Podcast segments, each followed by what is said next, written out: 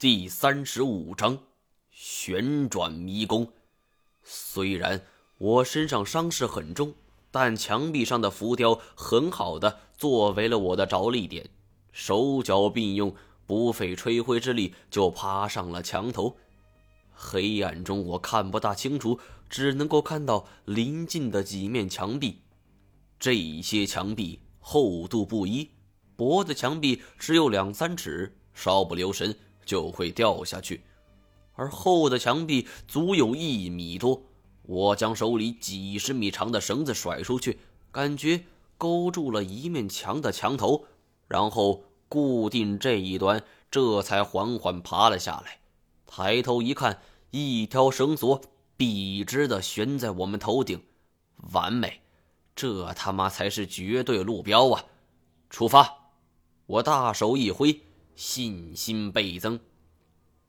有了这一条直线，我想我们无论如何都不会走错了吧？看到了希望，我身上重新涌起了一股力量。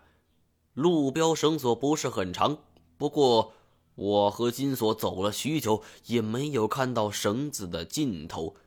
大约一个小时后，金锁的体力透支，双手拄着膝盖，弯着腰直喘气。哎，哎，等一下，不对吧？这绳子也就是几十米，这这都半天了，应该不会还找不到吧？金锁话没说完，我就知道他的意思了。我心中早就觉得隐隐不对劲儿了。这么个走法，别说是几十米了，就是几百米、几千米，我们都走过去了。为什么？还看不到绳子的尽头呢。黑暗中，一团蓝白色的手电光照射着悬在头顶的笔直绳索。首先，我心里很肯定，我们是沿着绳子的方向前进的。尽管有时会撞上墙，但我们也会绕过去，继续沿着指定的方向走，没有任何的理由会走偏。难道刚刚燃起的希望？这么快就破灭吗？我当然不甘心！奶奶的，再试试！我拉上金锁，沿着绳索的方向又尝试了一次。这一次走了差不多半个小时，抬头一看，仍然是看不到尽头。金锁一屁股坐在地上，操，肯定是有问题。这时候不用他说，傻子都知道。可是。问题是出在哪儿呢？这道命题涉及到了三样事物：安全绳、我和迷宫本身。绳子肯定是没问题的，普通的不能再普通，也一直没离开我。那我就更不可能了。这两者都没问题的话，就只存在一个可能了：迷宫有问题。这个思路给了我一丝光明。我索性继续想下去。这里的包工头精通奇门遁甲，而照这么看，这一座迷宫也是他设计的无疑，其中还遍布机关。我用军刀在地上划着，旁边的金锁看得心惊胆战，似乎是怕我不小心又触发了什么机关。突然，我看到了什么，抬头对金锁说道：“你来看。”我在地上画了一个正方形，中间是垂直的一条直线，看上去像是把正方形割成了两个长方形。金锁看得云里雾里，什么意思？我耐心解释道：“我们不用管这个迷宫是什么形状，这不重要，姑且就认为它是一个方形的。中间这条线就是悬在我们头顶上的安全绳。”我们随便拟定一个我们的点，反正我们也无法确定。就比如在这个地方，我在绳索的从下往上的四分之一处刻出了一个圆点。金锁一拍大腿：“你的意思是，咱们现在的方向是向下走，再走一段就能看到出口，是吗？”我摇了摇头，方向不明。我没办法确定咱们是向上走的还是向下走的，但有一点是肯定的，哪一点？从这一张图上看，即便我们是往下走，也不会找到出路。而我们走到最底下的时候，我们最终会出现在这里。我在正方形的最下边画了一个弧形的大箭头，指正着正方形的上端，还在中间那条线的顶端刻了一个圆点。我操，又是空间折叠！我说道：“这只是其中一种情况，也是最可怕的。还有一种可能，就是我又从正方形的另一侧画了一个向下的箭头，直指最底下。”金锁有点懵了，什么意思？我看着这张草图，神色凝重的说道：“旋转，这一座迷宫正在以我们所处的地方为原点，慢慢旋转。这两种方法，不论是哪一种，都近乎天方夜谭。但是除了这两种情况外，我又始终想不出其他合理的解释。”相比于空间折叠，迷宫旋转更令人信服。可是，如果它是以中心为原点慢慢旋转，我们还是可以出去的。直线还是直线，东南西北会错，但是出口绝对不会错。能困住我们，就只有一种可能，那就是这座几百年前的迷宫，就像是一个精确运算的智能电脑。能够以受困者为圆心，慢慢发生偏移。我站起来，站到的对面的位置，看着这张图。正方形已经颠倒了，我们的位置从最下边变成了最上边。而如果我们这时候还是往下走的话，就会重新走过原来走过的地方。金锁恍然大悟：“我操！”你太有才了，我哭笑不得。现在显然不是夸赞我的时候。虽然知道了这座迷宫的运作原理，但是出去的办法目前还没有更好的。我本来想在地上画一条直线，只要直线发生错位，就证明了迷宫正在旋转。但是不知道这座迷宫的面积有多大，应该。不超过一个足球场大小，那么直线画短了就起不了作用，画长了只怕没有足够的场地。金锁抬头看着墙，要不咱们上去试试？我想都不想的说：“你趁早打消这个念头吧。上边的空隙很窄，而且这些墙也都很窄，万一你摔下来，我可不给你收尸。”说到这儿。我猛然想起了梁世赞，金锁道：“我又不是说我上去，不是说了吗？我不想变肉夹馍。我的意思是你爬上去，这样你在上边迷宫发生旋转，对你是没影响的。”我微微一怔，本能说道：“那你呢？”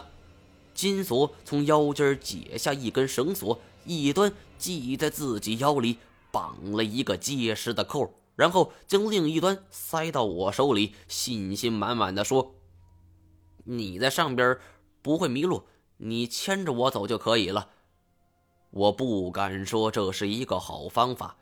这些墙的高度目测也有二十五米左右，如此高的一个地方，就好比我站在了八九层楼，手里牵着一根绳子，让对方按照我的步点行动，可能吗？可是看看四周的环境，似乎除了这个也没有其他办法了。试试看吧。我先把我们手里的所有手电划分了类型，然后将通用电池集中到一起，做到最大限度的保证电力通畅。最后，我把一只照明度最好的狼眼手电塞到了金锁的手里。如果有什么情况，你就打三长两短的信号给我，三长两短，太不吉利了吧？我沉吟了一下，这样吧，为了节省时间，短信号三下。金锁重新点点头。我又继续制作了一把飞天钩，不费吹灰之力的就勾住了墙头。而为了防止脱手，我将绑住金锁的那根绳子也绑在了自己的腰间，朝左手心吐了两口唾沫，开始第二次攀登。金锁大气都不敢出，眼睛瞪得大大的望着我。幸亏墙上的龙纹雕饰凹凸不一，抓取点和着脚点都很省力。当反复几个动作后，我忽然觉得这些看似杂乱无章的浮雕。似乎是有一定规律可言的，就比如我的脚踩在一条龙尾上，同时我的两只手附近肯定有突出的龙头。但我爬到一定高度，想要用脚踩住龙头的时候，出现最方便的落脚点，必然还是龙尾。简单的说，在这一场高度为二十五米左右的攀岩运动中，我脚踩到的必定是龙尾。方便抓取的必然是龙头。虽然我拽着飞天锁，只是偶尔凭借浮雕借力，但是这种情况着实令我惊异。直到第二次攀登，我才发现这一情况。而这一切都好像是当年的雕塑师们刻意为之。此等工艺造诣，着实让我叹服。十多分钟后。我就站在了墙头，这堵墙的宽度很厚，几乎一米。我站在上边四处观望，可以看到林林总总。有的墙很厚，坦克开上去都没问题；而有的墙就像是一张纸。我终于明白了，这座迷宫的秘密之一，就是利用这些厚薄不一的墙体，让人在不知不觉中。产生方向的偏移，这一招确实厉害。表面上我们所走过的路全都是正东正西正南正北，但实际上早就已经中了招。喂，毛哥，别看新鲜了，出发了！金锁双手拢在嘴边，朝我大声呼喊。他的声音在迷宫中回荡开来，产生了巨大的回音。我拿起手电画了一个圈儿，意思是出发。我敢说，这座迷宫上边一定没人来过，墙头积攒了几百年的灰尘，似乎就是为我一个人准备的。我已经将步速调整得很慢了，但脚掌落下去的时候，还是会掀起烁烁的灰尘。在下边跟着走的金锁更是倒了霉。我操！下雪了，而遇到空隙窄的地方，我不得不蹲下、跪下，甚至趴下。呛鼻的灰尘气味令我差点窒息。几百年的老灰尘，味道那可不是一般的酸爽。之前悬挂的那条绳子就在我旁边，但要是顺着它的方向走，那却并不简单。我得在几面墙之间走来走去，偶尔走错了还要折回，而到后来每走一步，我都要先停下来观察墙头的排列，在心里拟定出一个省时省力的绝佳方案来。更要命的是，我不但得顾自己，还得兼顾下边的金锁。我在上边一小步，意味着是他的一大步，甚至要兜个大圈。果然呐，金锁在下边开始抱怨起来了。毛哥、毛爷，求求您老人家行行好吧！你有遛狗呢是吧？您倒是瞅准了再走啊！别吵吵，不服你来。说着，我又跨出了一步。尽管高低距离很大，但是我还是听到了金锁重重的叹气声。这小子就算满肚子的牢骚，也没法子。还是得乖乖的绕路，而就在我等待金锁复位的时候，我看到了奇怪的景象。整个迷宫，包括我脚下这堵墙，都在变化。尽管悄无声息，但是我依旧能够察觉到，正如我猜想的那样，它正在慢慢的旋转。我急忙看向金锁那边。小子嘴里喋喋不休的抱怨，只顾低着头走，完全没有察觉出周围情况的改变。我长舒一口气，看来证实了我的猜想。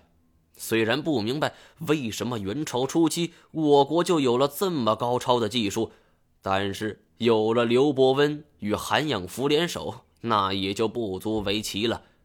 我急忙叫住金锁，停下脚步，因为我要先观察一下情况，确定变化方位后，才能跟他指路。金锁大声嚷嚷着：“为什么？”我说出了我看到的景象，金锁不说话。